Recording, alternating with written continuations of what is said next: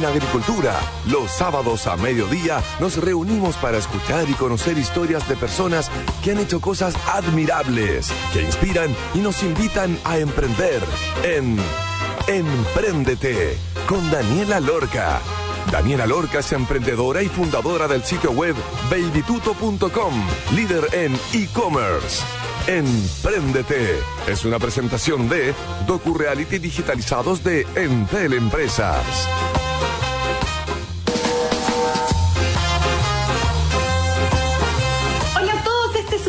Capítulo de Empréndete. Aquí estaremos hablando una hora acerca de emprendimientos, historias increíbles que nos inspiren, que nos inviten a poder dar ese gran salto que hoy en día puede ser tan necesario, ¿no? El día de hoy contaremos con Luis Ahumada, él es el CEO y fundador de MediaStream. MediaStream, para las personas que no saben, eh, es la retransmisión en directo, así que todas esas cosas que ustedes han podido ver en sus computadores, los partidos de fútbol y festival de viña y todas esas cosas han sido gracias a este tremendo servicio tecnológico que presta él. Y como siempre, en el último bloque estaremos con nuestra querida Pauli Barahona, así que los dejo súper invitados a escuchar el programa el día de hoy. Esto es Emprendete.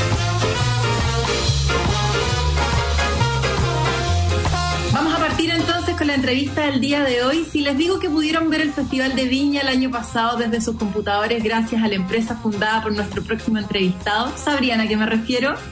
El concepto de streaming es la retransmisión en directo.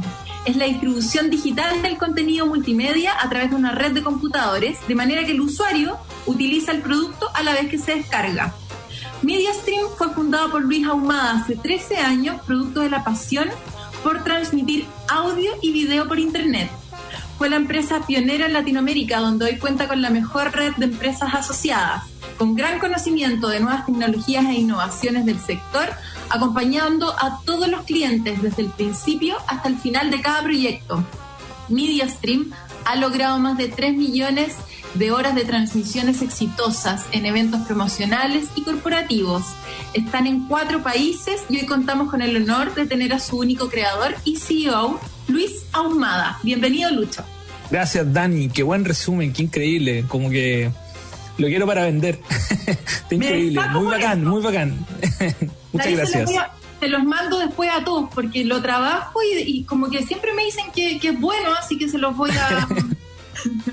se los voy a pasar a Uno está acostumbrado como a escucharlo y como que a uno le hace cierto poder de repente decirlo. Hay, a veces hay que decirlo, pero, pero está acá. Gracias. No. Oye, Luis, cuéntanos para las personas que no te conocen, eh, quién eres, lo bujía, lo, autodidacta también que eres, tu interés por la tecnología y cómo llegaste a formar MediaStream. Mira, bueno, yo siempre digo y me parto así, soy iquiqueño y me gusta decirlo porque en mi ciudad donde nací, los iquiqueños amamos Iquique, entonces es como, es como clave. Eh, nací allá, fui un chico eh, revoltoso, normal, muy inquieto, en una familia más o menos grande, donde era el, típico hijo que nadie sabía qué iba a pasar conmigo, pero sí con muchos intereses, siempre muy apasionado hasta que un tiempo descubrí la música y el mundo de la radio y me encantó siempre los medios de comunicación, desde hacer transmisiones piratas, trabajar en radio y hasta que me empecé a profesionalizar y me enganché con mucho con el trabajo y, me, fui a trabajar a Santiago, o sea, me fui a estudiar primero comunicación audiovisual en Santiago, en UNIAC, y después, eh, estando ahí trabajando, me ofrecen el trabajo que realmente siempre quería, que era trabajar en, en radio, y justo se está armando un grupo de radio que se llama American Radio Chile, que era el grupo más importante, eh, estaba muy taquilla y, nada, pues me invitaron y yo le dije a la universidad, oye, mira, tengo este ofrecimiento de trabajo, eh, quisiera compatibilizar y la universidad me dijo, mira, o trabaja o estudia. Y dejé de estudiar. Entonces me puse a trabajar de los 19 años y no he parado, no he parado y después estuve ahí seis años, me fui increíble siendo muy chico, eh, me dieron muchas oportunidades y después me empecé a frustrar como yo creo que le pasa a cualquiera joven como que con ganas de hacer, mi viejo es emprendedor también, entonces sea, es comerciante, él se define comerciante, pero emprendedor y, como que vi, siempre tuve esa, esa crianza en la casa, vi la diferencia, entonces me empecé como a frustrar y empecé a tirar ideas, a emprender y todo lo demás. En paralelo, casado, muy chico también, 20 años, una mujer increíble que me apaña, que, la, que es la Eli, que me ha apañado en todo y tiene una familia maravillosa, y nada, y he empezado a formar esta empresa que se llama MediaStream, que ha tenido, bueno, 13 años ya de, historia. Heavy. Heavy. Oye, pero ¿dónde aprendiste a hacer streaming? Porque es como un concepto medio, medio nuevo. ¿Lo aprendiste mientras estabas en la radio? ¿Te enseñó a alguien? ¿Cómo te capacitaste? Sí, en realidad, en realidad el streaming es súper viejo, súper viejo. O sea, desde el momento que yo tuve noción del streaming, estamos hablando del año 95, ¿cachai? Estamos hablando hace mucho rato. Es que me acuerdo cuando yo descubrí el internet, en sido como esos años, 94, 95 en la casa de un amigo, a mí, como me encantaba la radio, empezamos a buscar cosas por internet, la típica es conocida, se metía el IRC, se metía ciertas cosas, y yo dije, ya, veamos radio. Y había una radio que a uno le encantaba en el mundo de la radio, que era la radio BBC, que es como la radio pop más taquilla del mundo, la, Radio One. O sea, es la radio donde vivían los Beatles, o sea, la radio más taquilla. Y caché que tenía un sitio web y, se podía escuchar. Sonaba súper mal, o sea, como, como quien escucha un teléfono, horrible pero me pareció increíble el hecho de que lo que antes me costaba meses de conseguir cassette, yo la podía escuchar por internet en tiempo real. Y eso ya me empezó a cambiar mucho. Y después cuando ya pasaron los años, me fui a Santiago, esta es la época de la universidad, donde yo creo que había harto tiempo, empecé a experimentar, porque estoy con amigos, empecé a probar, a entender, y después cuando me fui a trabajar a la radio, eh, a Iberoamerican, eh, yo era DJ de una radio, la FM Hit, y yo era siempre el que hinchaba como chico eh, ¿por qué no tenemos streaming? ¿Por qué no se escucha nuestra radio? Y como que eso generó un precedente, como que el hecho de preguntar sabía mucho. Y la verdad es que no tenía idea, tenía las pocas ganas. Eh, entonces mi jefe como que llamé la atención a cierta gente que dijo, este tipo como que sabe, como que, como que algo tiene, ¿cachai? pero no tenía idea de nada. Entonces, pero me dieron la oportunidad y obviamente soy, soy Mateo cuando algo me gusta y aprendí, me metí a leer y me encontré con un mundo heavy eh, de ingeniero, de servidores y que estaban ahí y que nadie lo estaba conectando. Y lo único que hice, llegué mi hora libre a empezar a aprender, me compré mis libros en Amazon, empecé a entender, a entender, a entender y metí las manos. Y tuve la fortuna que tuve jefes que me dejaron. O sea, que me, me dieron las herramientas, ¿cachai? Donde yo decía, necesito tal cosa, hay que comprarle algo al Lucho, eh, hay que... Me dejaban, nadie me retaba, ¿cachai? Entonces eso, eso me permitió aprender mucho y crecer porque como que no había interés de otro en aprender y yo me metí, me metí solo, patuvo, nada más, aprendiendo. ¿Y lograste hacer streaming en la radio? Sí, claro. El año, imagínate, el 2000, cuando yo estaba en, la digital que la armamos, eh, por ejemplo, cosas como populares, la, bueno, aparte de subir las radios por streaming, eh, las raras tocatas de la radio rock and pop, no sé, pues sí. el Ponte Lucibel, eh, después cuando se juntaron los prisioneros, ¿te acordáis cómo esa conferencia de prensa cuando Jorge González como que le hacen una pregunta y vota todo? Bueno, eso era transmitido por streaming. Y ahí ah. el que estaba detrás de eso era yo, ¿cachai? No, un montón de cosas así como hicimos mucho, mucho. Sí, obvio, y ahí hice mucho streaming y ahí obviamente todas las radios, las radios las podías ver por streaming y todo lo demás. Y después del 2005 ahí decidí irme nomás, pero ahí, ahí estuve. Y partir tú. Oye, cuando decidiste crear eh, Media Stream, ¿Sí? Eh, contáis que estabais casado, teníais un hijo. ¿Qué tan difícil fue esa decisión? ¿Pensaste Tenía, en aquel momento dos hijos. Ya, ah, dos hijos, ¿ya? Dos hijos, o sea, han sido cinco o seis años, o sea, más o menos, una edad bien complicadita. Eh, no fue, mira, la verdad es que tengo la fortuna, y yo creo que eso es clave, de tener una buena compañera, ¿cachai? Porque porque mi, mi señora, la Eli, me apoyó, o sea, en ningún caso dudó de mí, ¿cachai? Como que, como que no me dijo, oye, no lo vaya a hacer o va a ser complicado o, la estabilidad, sino que como que siempre las evaluaciones que hacemos y como en familia es como, ¿qué vamos a perder? Onda, onda, ¿qué tanto el riesgo? Entonces es manejar el riesgo. Entonces el riesgo era, después de analizarlo rápidamente, era como volver a la pega que tenía antes, porque mi jefe, que, que tenía muy buena onda con mucha gente, me decía, o sea, no querían que me fuera y me dijeron, Luis, vuelve. O sea, si, por favor, o sea, si pasa algo, queremos que vuelvas acá. Entonces el riesgo era nada. Entonces mi, señora, mi señora me apoyó, me conoce de, niño, de los 15, 16 años, ¿cachai? Que es lo que me gusta. Entonces me, apañó.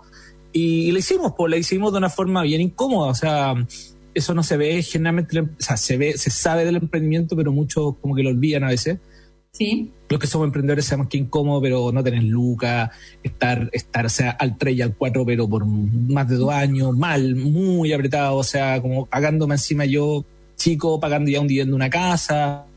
Sin sueldo. Sí, no, olvídate, me pude pagar un sueldo de alguna forma de lo que me pagaba antes como al año 2, ¿cachai? Recién ahí. Entonces fue súper complicado, pero, pero lo que es clave fue que estar bien acompañado, con alguien que entiende que estamos construyendo algo, ¿cachai? Oye, sí, la Eli, tu señora juega un rol súper clave hoy día en Sí. medias. Eh, incorporarla y ah, dentro de tu sociedad, escuché una vez, Sí. eh, ¿y cuáles Sí, son esas dificultades como de ser socio con tu señora? Porque es ella y otras personas que se han ido incorporando. Sí, mira, ha sido clave y yo no he hablado mucho nunca, nunca se ha dado la oportunidad de hablarlo, pero es clave. ¿Y por qué? Porque básicamente eh, uno, en el momento que empezó a crecer, uno tiene que empezar a enfocar, cuando eres fundador, y ella la invité como a ser como cofundadora después, así como Ajá. entre medio de, dije, necesito a alguien de confianza que esté conmigo. Entonces dividimos roles. Eh, ella vio administración, que fue clave. Entonces ya yo me preocupo de yo me preocupo de tener un buen producto, yo me preocupo que la empresa se tenga que vender, yo me preocupo Ajá. como del frente. Pero ella necesito que se preocupe de que después se cumplan también los compromisos administrativos y todo lo demás, que es difícil, ¿cachai? O sea, tú sabes lo que es, andar cobrando, andar pagando, los sueldos y todo lo demás. Entonces, y, y en la pega lo hemos logrado hacer increíble de que tenemos las cosas súper bien divididas. O sea, es heavy, pero eh, lo típica preocupación que hay de que, bueno, se van a llevar el, mal en el trabajo, lo que pasa es que no mezclamos las cosas. No nos ha Ah. pasado que mezclamos las cosas. Entonces, las discusiones de trabajo son de trabajo y, las y, y además, como hace bien su pega, en realidad no es un problema. Claro. ¿Cachai? Como que, como que varias veces me, me- me pasó con varios procesos. Oye, pero es raro trabajar con la señora y por qué si trabajo súper bien, no tengo ningún problema. O sea, cuando lo tenga te creo, pero no lo tengo. Entonces, como las pegas están divididas, eh, es bacán. En la casa, en la empresa mando yo y en la casa manda ella y cada uno como que toma ese rol y lo hace súper bien en su pega. ¿Cachai? Es como hace un súper trabajo en equipo, su equipo la quiere, la ama, eh, es súper Mm. comprometida, hace muy bien la pega, no entiendo cómo, y eso es como una capacidad increíble, pero de, de más cuidar una familia, hacer la pega, eh, tener todo el día el orden. Nosotros como empresa crecemos ya y vendemos hartos millones de dólares, estamos en varios países, hacemos auditorías, nunca he tenido problema ni con una auditoría, sea, todo impecable. Y eso trabajo en equipo de ella, ¿cachai? Muy bacán. Oye, pero seca, bueno, siempre detrás de... La de un- suerte, tengo una suerte, afortunado. Muy afortunado. Oye, Sí. trabajas con muchos medios de comunicación hoy día y me imagino que por tu ejecución perfecta eres la opción número uno para varios. ¿Cómo fue el proceso de conseguir tu primer cliente? ¿Quién fue? Y saber si es que actualmente tienes competencia. Hay muchos haciendo Hay muchas. Sí, sí, obvio, muchas. Primero, a ver, trabajamos con muchos medios de comunicación. Eh, Ujú. Estamos hablando prácticamente todos los canales de televisión importantes de Chile. De hecho, el próximo mes partimos con, con- con- con el único que nos faltaba. O sea, todos los de Chile, los número uno de Perú, Colombia, México, Uruguay. O sea, de verdad son muy afortunados. Brasil. Eh, y los más grandes están confiando en nosotros, así que estamos, eh, es una responsabilidad y también obviamente un orgullo bacán, pero al final del día es responsabilidad, porque se nos cae nuestra plataforma y se nos caen muchos muchos millones de usuarios. Pero ¿cómo parte todo? En realidad parte con lo que hoy día es más conocido como el MVP, ¿cachai? Como hacer un, un producto mínimo viable. Y yo tenía una idea que era súper simple, que en realidad traté de hacerla en la compañía donde trabajaba, que era hacer un producto que era integrar la canción que estaba al aire, en la radio online y todo lo demás, y, y como que, ah, diversos motivos no me dejaban, o no se podía. Sí. Y le di para adelante con ese producto, dije, vamos a mejorar la experiencia de usuario al que escucha radio online, que antes era horrible, era, era como, había que bajar Winamp, había que hacer una serie de cosas muy feas, y esto era más práctico en el browser, más bonito. Y eh, le llevé esta idea a radio, de hecho a mi casa radial, no me pescaron mucho, pero justo se está armando una radio que era la Radio Play FM. Y la Radio Play, el equipo que la estaba armando era equipo que era, habían sido compañeros míos de trabajo, de hecho hay un ex jefe. Y como que le gustó en él, le pareció como que súper innovador y dijeron, esto es lo que queremos nosotros, nosotros queremos ser innova- también innovadores. Y, y se la jugaron N, ¿cachai? Con nosotros. Entonces yo siempre yo ahora los digo, son, todavía siguen siendo clientes nu- nuestros, ¿cachai? ¿Cachai? La cantidad de tiempo. Y una relación increíble. Y ellos hoy día, bueno, tienen todas las radios, las radios de, de Canal 13, emisos podcasting y otras más.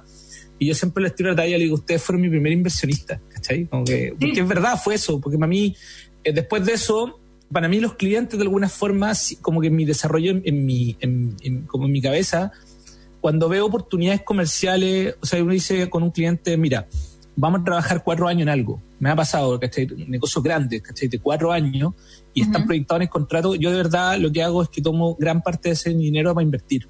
Y eh, me permite desarrollar en él y para la compañía. Y después pienso en el resultado como para llevarse para la casa, ¿cachai? Como retiro. Sí, sí. Entonces, así fue como creciendo, entonces eso permitió que ir haciendo bien la pega, bien la pega, bien la pega, y te empezaba a hacer una suerte de, no sé si de, de, de- de buen currículum al final del día, de buena fama, de que así la pega y eres responsable, sobre todo responsable, como que la responsabilidad me ha pasado que los clientes la valoran mucho. Te pueden mandar Condoro, todos nos mandamos, mi plataforma se ha caído muchas veces, hemos tenido problemas importantes, como, como, como mucho, es imposible no una plataforma de tecnología, pero los clientes lo que, que heavy como eh, te, te valoran eh, estar ahí, el dar la cara, y en eso nos caracterizamos. O sea, todo mi equipo es así, eh, yo me caracterizo por eso, creo, y los les cumplo, porque yo respondo siempre. Y así fuimos ahí, creciendo y ganando, y, y competencia, por supuesto, hay mucha. Hay de todo tipo de competencia, o sea, hay muchas, desde YouTube es una competencia. O sea, es heavy, Facebook y competir con todas estas redes sociales eh, es heavy, es como, uy, ¿qué, qué hacemos acá? Eh, desde plataformas que parten ofreciendo todo gratis, entonces escalan y que han levantado 100, 300 millones de dólares, entonces pueden dar planes de, de servicios muy baratas. Eh, y también está el otro extremo de compañías que venden el servicio muy barato con tal de ganar clientes. Y, pasan dos cosas. Eh, lo que no ha pasado, bueno, los, con los gratis está medio complicado, porque, o las redes sociales, porque su negocio es obtener esa audiencia y, al final del día quitarle el espacio al medio para que después el medio no se dé cuenta que es un canal de YouTube. Una cosa así, yo siempre les digo. Ese es un gran problema estratégico pero el, para los medios. Pero el tema es que eh, con las competencias chicas, por ejemplo, al cobrar barato, y no tienen capacidad, no tienen cómo hacer estructura y después no pueden dar un buen servicio. O sea, no pueden dar una capacidad de soporte. Nosotros en MediaStream hecho Customer Success, tengo gerente de operaciones, hay turno, qué sé yo, una serie de cosas que las empresas deben hacer. Y, y las empresas grandes, americanas sobre todo, que también competimos, son, son B2B, cuando van a Latinoamérica, a Latinoamérica lo tratan literalmente como el patio. Entonces, el problema es que mandan a un representante quien dé ningún poder y dar un mal servicio y se olvidan de dar el soporte al cliente bacán. Nosotros, venga una idea, transmitimos, no sé, por ejemplo, los PICs son transmisiones deportivas, fútbol. Esos son los PICs generales del streaming de Latinoamérica. Ahí, ahí están los PICs, los históricos. Eh, estáis transmitiendo una Copa América, un festival, un festival de Viña del Mar o un mundial de fútbol. Eh, los clientes quieren que nadie se cae, ¿cachai? Nadie se puede caer. Y no le podéis decir al cliente, bueno, mira, si se cae, manda un ticket o escriba o llame al 800 y los clientes te tratan así, entonces nos hacen la vega un poco fácil. En cambio nosotros no, nosotros, ok, que esté transmitiendo importante y hay gente mirando de turno y, nos organizamos, oye, esto es el fútbol, no me puedo caer con el fútbol, o sea, hay que, hay que organizarse súper bien. ¿Cachai? Oye, súper interesante lo que estamos hablando con Luis Ahumada, CEO y fundador de MediaStream. Vamos a ir a una pausa y vamos a seguir hablando en el segundo bloque con él. Y para muchos negocios la digitalización tuvo que ser de golpe. Por eso en Teleempresas te acompaña haciendo todo mucho más fácil. Ahora en solo tres simples pasos, tu pyme puede contar con la máxima confiabilidad y velocidad de Internet fibra óptica Entra en entel.cl slash empresas, revisa tu factibilidad, elige tu plan, ingresa los datos de tu negocio y listo. Contrata online internet fibra óptica de 400 megas por solo 16.980 masiva al mes. Esto es Entel Empresas. Vamos entonces a una pausa. Vamos a escuchar Push de The Cure y volvemos entonces con nuestro entrevistado el día de hoy, Luis Ahumada, CEO y fundador de MediaStream. Vamos y volvemos.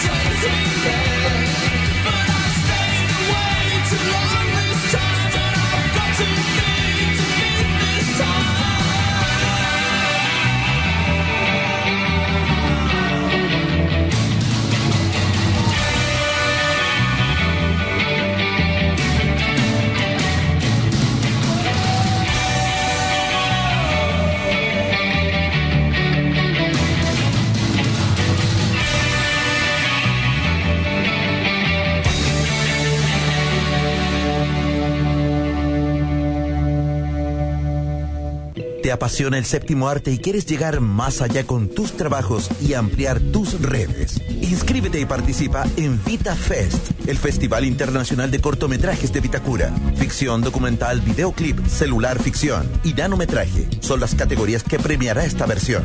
Inscríbete en vitacuracultura.cl. Tienes plazo hasta el 9 de octubre. No te quedes fuera. Vita Fest, el Festival Internacional de Cortometrajes de Vitacura. En agricultura es Empréndete con Daniela Lorca. Ya estamos de vuelta entonces con Luis Aumal, CEO y fundador de Media Stream. Estaba muy entretenida la conversación en el primer bloque. Oye, Lucho, estoy con la duda de cuándo eh, decidiste empezar a incluir más personas en el equipo, porque el prototipo lo armaste tú. Eh, ¿Cuándo empezáis a decir, oye, necesito desarrolladores, personas que se fijen en, no sé, en los servidores, eh, como ¿Y cómo fue creciendo ese equipo?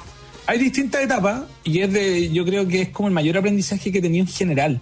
Creo que es lo más complejo el equipo. Lejos lo es como el mayor reto y por lo menos mi reto. Siempre, como que he aprendido mucho y no termino de aprender.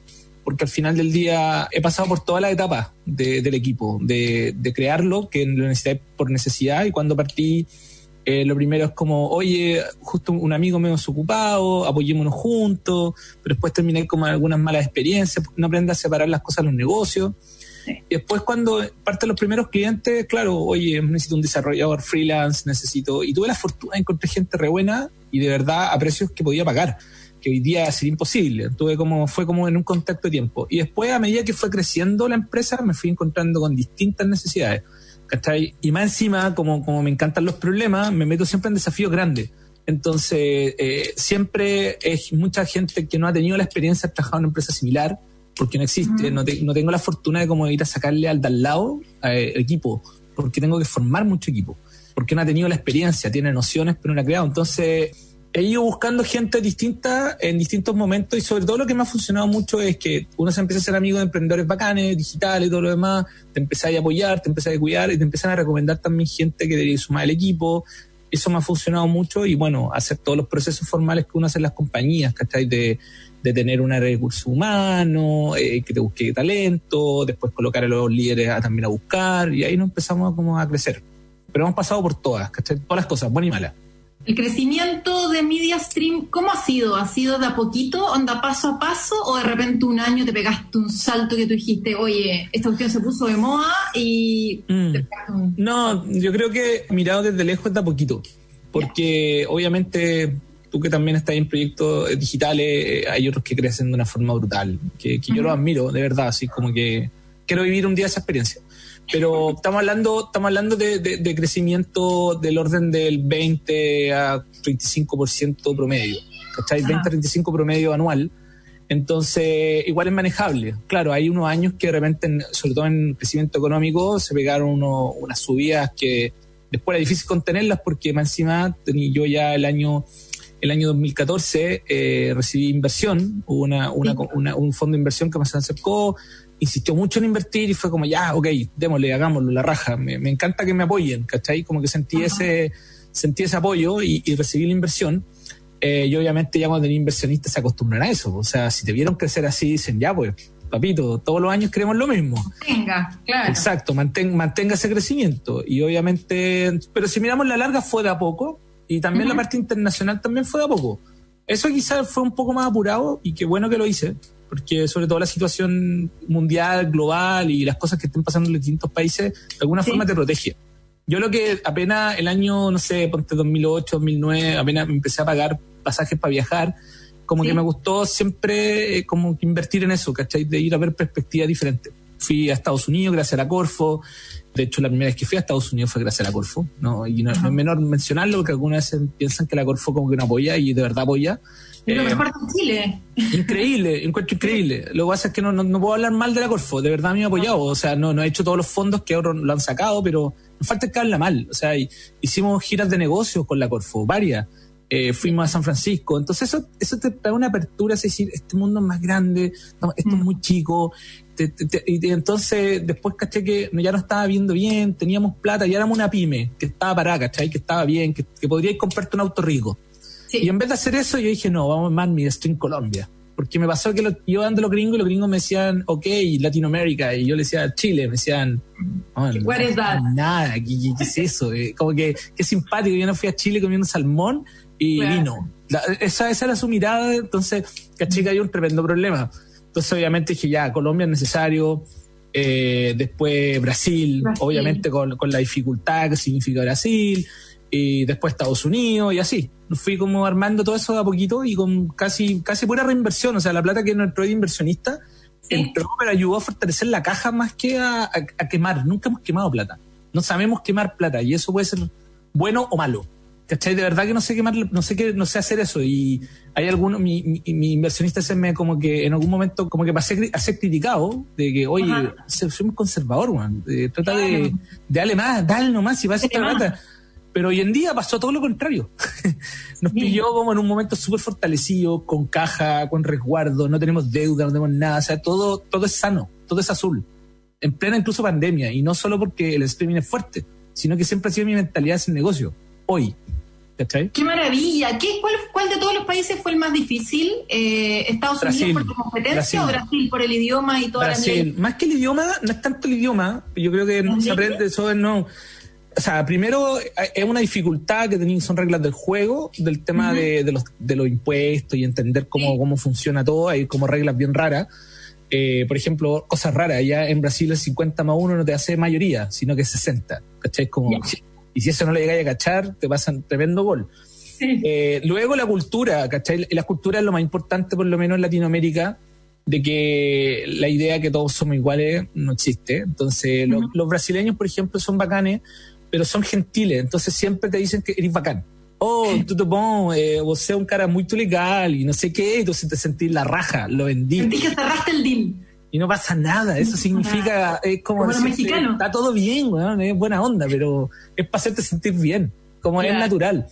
Entonces no entendí los códigos. Yo me empecé como. Viajé mucho a Brasil al principio, mucho. Apoyé mucho al equipo de allá, el único lugar donde tenemos socios locales hoy día. Y apoyé harto, apoyé harto, pero me empecé a aburrir. Me empecé a aburrir porque decía, y me empecé a poner mala onda, porque yo le decía, estos brasileños se dan 10.000 vueltas, no cierran nada, chao, no estoy para eso. Y como que, como que empecé a poner medio pesado y ahora, y hasta el día de hoy, como apoyo a Brasil, pero llámenme cuando hay algo en serio. Si no, no, ya, ya, ya pasé por muchas historias buena onda. Como que va buena onda hoy de vacaciones. Obvio.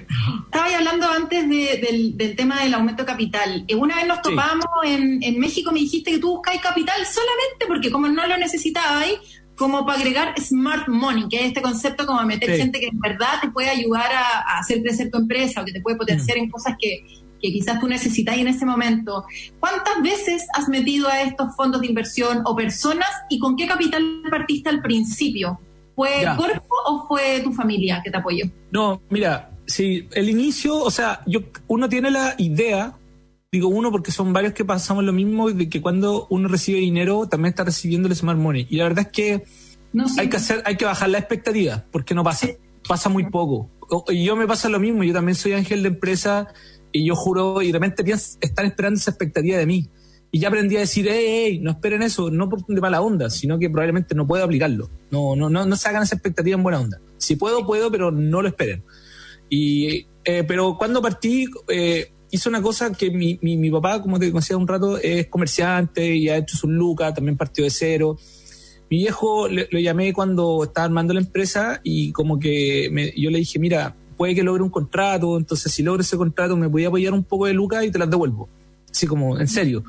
Y, me apoyó, pues, ¿cachai? Me, me, prestó y no eran muchas lucas, eran, dos, entre 2 y 6 millones fue el total eh, de pesos. y, Pero tenía Claro, y, porque necesitaba así como pagar algo que nadie me iba a dar crédito. Claro. Y con eso, y además que condicioné muy bien, hay que ser, hay que ser vivaracho la vida, en el sentido de que, oye, lograte un contrato que te paguen el setup antes y después empezarla. Entonces con eso también ocupáis la plata y, gasta poco, ¿cachai? Hay algunos que se equivocan y se ponen a gastar Estoy hablando en el caso de escenario emprendedor que parte de cero y que no tiene ni uno. Obviamente hay negocios que hoy en día hay que partir grande y hay que tener muchas lucas y, es otro switch. Pero así un poco fui armando las lucas y después armó este fondo de inversión. ¿Lo socio o se lo devolviste? Lo, se lo devolví, se lo devolví. Ah. Él, me, él no me pidió nada, mi, viejo me apoyó. Mi viejo como que es bacán, ¿cachai? Mi viejo realmente una persona muy bacán, eh, tenía como él, como la fama, y yo soy su gran defensor, eh, porque tenía la fama de que era apretado y todo lo demás, y yo encuentro bacán que medio me ha enseñado a cuidar la plata. Mi hijo es como es esa onda que olvídate no sea ningún lujo, y ya sean volar. Entonces yo soy un poco, no sé exacta, no, estoy ni lejos de ser, no estoy cerca de eso, pero la cuida. Entonces cuando mi viejo es como igual que cuando es en serio, te apoya. Cuando te cacha en serio, te está encausado en algo, te apoya. Entonces nada, después eh, en fondo apareció Américo, que hoy día se llama Inversur, le han cambiado varias veces el nombre, pero mm, a mí me pareció interesante porque detrás de ese grupo, eh, o de Fondo de Inversión 1, que tuvieron un interés genuino y bacán con la empresa, o sea, me llamaron y me dijeron, Lucho, te conocemos, te hemos cachado, nos encanta stream Y de verdad sabían harto y eso me, me gustó, no, me gustó porque había interés. ¿Cachai? Como que fue bacán. Me, pasó con otros fondos de inversión en Chile, que me llamaron varios. Y, y, después como que me mandaban el mail, todo buena onda. Yo iba a la reunión y la persona que me mandaba el mail no estaba, entonces yo no entendía nada y me decía, bueno, ¿a qué viniste? Y yo le decía, como ustedes me llamaron, ¿no? Es como ya, chao, ya con esa reunión ya, chao, no, ni hablemos, no, no me hagas perder tiempo porque estoy ocupado trabajando y me está yendo bien y tú me llamaste. Y nada, y, cuando aparecieron ellos, había un grupo, un grupo de una telco muy importante que era telefónica, como uno de los mayores aportantes, y dije, oh, esto está bacán, tiene sentido, bla, bla, bla. Pero esas cosas pues igual no pasan mucho, no te apoyan. Entonces el Smart Money no fue tan bacán, pero sí apoyo de los directores o de gente que a veces me ayuda a pensar. Y, y después cuando encontramos lo de México, claro, fue también lo mismo oye, deberíamos meternos más a México, pero hay que buscar algún alguien que tenga que ver con esta industria y que nos apoye y que le guste esta historia. Más que la plata, porque la plata, nada, yo creo que la plata se consigue si uno se... Pues, la plata está, si el problema es, conseguir más apoyo o conseguir algo más estratégico. La plata se consigue si es que hay un buen equipo, una buena ejecución y con todos los años que llevan ustedes liderando el mercado de todas maneras. Oye, ¿qué es lo más difícil que te ha pasado? ¿Te fuiste a negro en, medio de un streaming?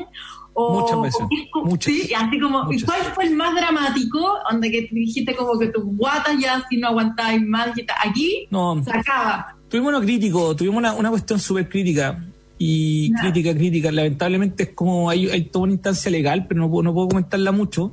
Pero tuvimos, tuvimos una, una, un hackeo que nos afectó. Y fue muy mala onda. Fue muy mala onda porque, porque tenemos la sospecha que fue alguien que, que probablemente ha sido conocido, porque eh, me han sido investigación no se, hizo nada. Y, y lamentablemente el daño que podrían, eh, por suerte nos pudimos recuperar y teníamos algunas cosas recuperarnos, sí. podrían hecho quebrar, ¿cachai? Podrían, podríamos haber quebrado. Yo en un momento sentí que ese día quebrábamos. Ese día la empresa cerraba. Y yo en eso soy súper crítico, o sea, esa cuestión es súper grave, ¿cachai? No voy, es como meterte una casa literalmente y borrarla y el daño que están haciendo. Yo tenía que ese día me vi despidiendo a todo mi equipo, me vi llamando a todos los clientes y chao, no hay nada que hacer, ¿cachai? Pero eso fue lo, ha sido lo más difícil. Oye, Lucho, bueno, yo he participado en algunos docu-reality en TEL para poder ayudar a pymes a digitalizar procesos y ver el impacto real que tienen. Soluciones como chatbot, planillas compartidas, formularios digitales, digital market, son algunos de los servicios que pueden averiguar más en entel.cl. Me imagino el nivel de automatización y digitalización que existe dentro de MediaStream, porque una empresa que presta servicios tecnológicos, ¿están así internamente o todavía tenéis temas o procesos muy manuales? Que de repente ya no están, que no están digitalizados y que están en proceso? Mira, es una empresa yo creo muy digital, porque, porque apoyo soy el mayor preocupado. obviamente hay cosas que todo el rato quiero como mejorar, nos faltaría automatizar, pero para que tengáis una idea, eh, usamos Slack para la comunicación es clave. Yo vivo hace cuatro años fuera de Santiago y eso que es el equipo más importante en Santiago. Y muchos me decían, pero si eres gente general, ¿a quién dejaste a cargo? Y yo era, ¿por qué tengo que dejar a alguien a cargo? Si estoy al Slack, si estoy remoto. Como que te lo juro que me lo preguntan, entonces todo eso es por procesos digitales. Por supuesto, el monitoreo de nuestra plataforma, eh, la comunicación, la alerta inmediata. Si nuestra plataforma tiene un problema, en menos de un segundo nos llegue, somos notificados muchas personas. Todo el proceso es absolutamente digital. No hay nada manual y lo que haya manual lo estoy mejorando siempre. Muy buen ejemplo, todos se tienen que empapar de eso. Slack, para los que no saben, es un chat que funciona increíble y que lo pueden ahí buscar, slack.com. Oye, ¿cuál era tu sueño con MediaStream? Y quiero saber si ya lo cumpliste. Y con esto cerramos. Mira, eh, la verdad es que el sueño es, difícil, se va, se va, alejando a medida que uno va creciendo, pero, pero mi primera necesidad fue que quería hacer una compañía de algo que me parecía interesante y lo logré. ¿Cachai? Como que me gustaba esto y como que logré hacerme mi pega soñada me gusta, lo paso bien, eh, me, no, es, es, rico, ¿cachai? Me entretiene mucho, me vincula con la música que me encanta, me vincula con artistas, de muchos directores ejecutivos, entonces soy muy feliz en ese tipo de cosas. Pero lo que va pasando después en, en términos empresariales, que en realidad, fuera de que queréis lograr cantidad de lucas y queréis crecer y bla, bla, bla, es que termina siendo una historia que valió mucho la pena. No solo para mí, sino que para mucha gente que ha trabajado conmigo. Como mi mayor preocupación que tengo en este momento es que la gente que es socia, que se la ha hecho socia por como stock option y hay gente importante que quiero harto, que estoy súper agradecido, quiero darle un buen cheque. Quiero de verdad un día, bueno, valió la pena, hagamos ahora otra cosa. ¿Cachai? Eso es como, es como mi sueño o terror que no pase. Te juro, es como porque. Y quiero que termine siendo algo importante y quiero que termine, oye, mira, valió la pena haber dedicado tantos años de tu vida, 13 años de tu vida en algo que te comprometiste a concho, tienen que valer la pena, ¿cachai? Y no solo te digo, no es solo lo económico, lo económico, la raja, las cosas que uno quisiera. Sí. Lo importante es que termine siendo algo que valió mucho la pena. Completamente de acuerdo. Oye, yo tengo algo bien parecido. Mis sueños de, a todos mis ángeles de en babytuto.com mandarles el, el cheque diciéndoles you're welcome. Bacán. Ahí vamos a estar. Ahí vamos a estar. Oye, sí, pues efectivamente. El Luche inversionista Ángel aquí en babytuto.com también. Oye, Laili, con Laili, los dos. Invertimos ah, juntos siempre. Sí. Oye, Luche, te pasaste. En verdad, muchísimas gracias. Diste un montón de datos. Me quedé con una tremenda historia que no la conocía tan en profundidad. Espero que lo hayáis pasado súper bien. Súper bien, Dani. Muchas gracias. Bacán, bacán la invitación. Muchas gracias a la radio que den este espacio y, siempre van hablando de emprendimiento y sobre todo en este tiempo que estamos todos medio confundidos, hay que tratar de apoyarse y, tener buena vida para salir para adelante. Justamente, y escuchar historias como la tuya que nos sirva de inspiración para poder atrevernos y dar este gran salto. Muchas gracias, Lucho. A ti, que estés muy bien. Un abrazo. Chau, chau. Oye, vamos a ir a la pausa antes de volver al tercer bloque con Pauli Barahona. Para muchos negocios la digitalización tuvo que ser de golpe. Por eso en Teleempresas te acompaña haciendo todo mucho más fácil.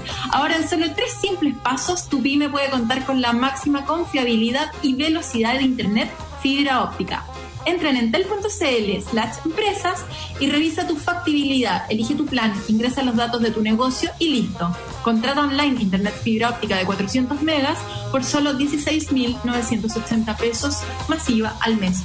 Esto es Entel Empresas. Vamos a la pausa y volvemos con nuestra querida Pauli Barahona.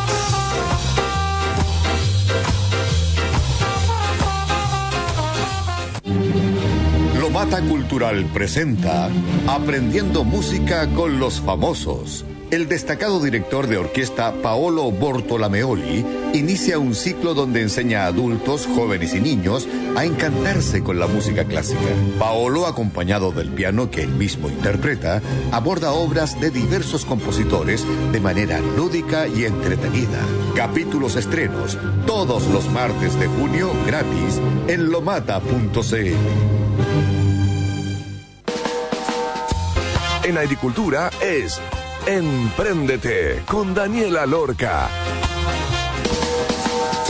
Ya estamos de vuelta en este tercer bloque con nuestra querida Pauli Barahona. ¿Cómo estás, Pauli? Hola, Dani. Estoy agotada en esta cuarentena. como todos, como todo el planeta. Así que lo comparto con ustedes para normalizarlo. No está todo bien. Está todo difícil y esa eh, experiencia de dificultad y de que la cosa está cuesta arriba coexiste también con otras emociones que no son solo negativas. También estoy contenta de conversar contigo, también estoy súper inspirada después de escuchar a Lucho, eh, también estoy contenta porque salió el sol en esta ciudad después de una semana de neblina densa, así que Así estoy, Dani. qué bueno, Pauli. ¿Cómo te sientes después de la conversación con el Lucho? Mira, yo, yo me quedé, eh, nada, como que agradezco toda la información que nos entregó. Creo que fue eh, un bombardeo de información eh, demasiado útil para todos los que lo deben estar escuchando.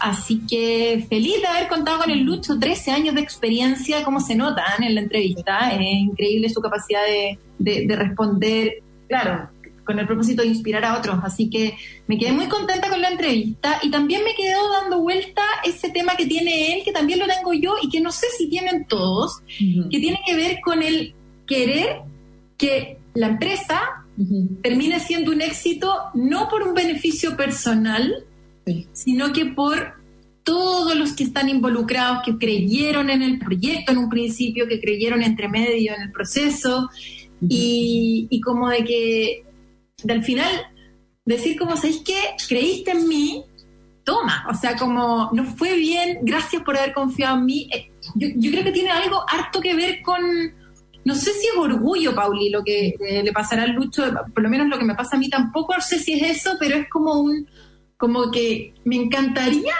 que se quedaran todos los que aportaron en Baby Tuto, em, así como el Lucho lo contaba en Media Stream, muy felices con, con, una, con una buena eh, recompensa en el fondo, con una buena devolución por X veces más de lo que ellos pusieron. Y, y, de agradecerles efectivamente que gracias a ellos esto, esto fue lo que, lo que fue y es lo que es hoy en día. Y creo que, que es muy bonito pensarlo así y también y es difícil porque el, Lucho decía como cargo con eso también, como que es algo con lo que no me puedo sacar de la cabeza, me sentiría muy mal si es que no lo hago. Mira, eh, hablemos, aclaremos un poco para los emprendedores quizás que están empezando, que lo que ustedes están comentando se refiere en particular, a, o sea, a qué agentes, a qué eh, personas, ¿no? Estamos hablando, por ejemplo, de los inversionistas ángeles, esos primeros eh, amigos, familiares, conocidos que se atrevieron a aportar algunas lucas, que de repente pueden ser un millón, dos millones de pesos, diez mil dólares por aquí y por allá, ¿no? El que tiene un poquito más se pone con un poquito más, y unos montos de plata que no están este, asociadas necesariamente a un retorno que ya está firmado, ¿no? Por contrato, sino que es como, oye, ojalá que te vaya bien. Sí. Con esa misma actitud entran en general los primeros empleados, a los que de repente no les podéis pagar los primeros meses, ellos saben, ¿no? nadie les está estafando, pero ellos saben, oye, no te puedo pagar ahora, pero quizás si nos va bien en seis meses más te llega este cheque, este cheque. Esas personas, por ejemplo, y otros agentes más, pero yo creo que esos son como los, los más importantes, ¿no? Y probablemente también la familia extendida, como que, oye, sacrifiqué mi tiempo, mi energía, no te dediqué ni un segundo de atención por cinco años. O sea, ahora nos relajamos y ahora, ¿no? O sea, como que me dedico a, ti y a mi familia, Y yo te voy a decir que, claro, tú te cuestionas como seremos los únicos que sienten como esa conexión con este propósito.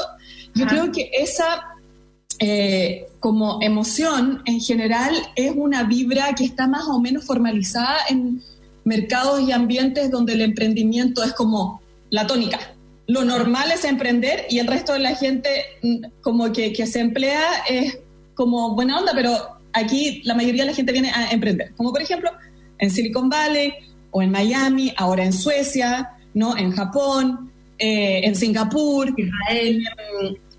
Toda la gente vibra un poco con eso y hay como, están formalizados ciertos sistemas, ¿no? Hay contratos y cosas así que tú dices a los primeros empleados, por contrato. No te puedo pagar hasta que nuestra empresa haga esto y esto, y si luego nos va bien, tú no solamente vas a tener sueldo, sino también vas a tener acciones, y puede ser que se te solucione la vida por haber trabajado sin sueldo tres años, ¿cachai? O sea, porque después facturáis lo que necesitan tres generaciones. O parte de ese sueldo.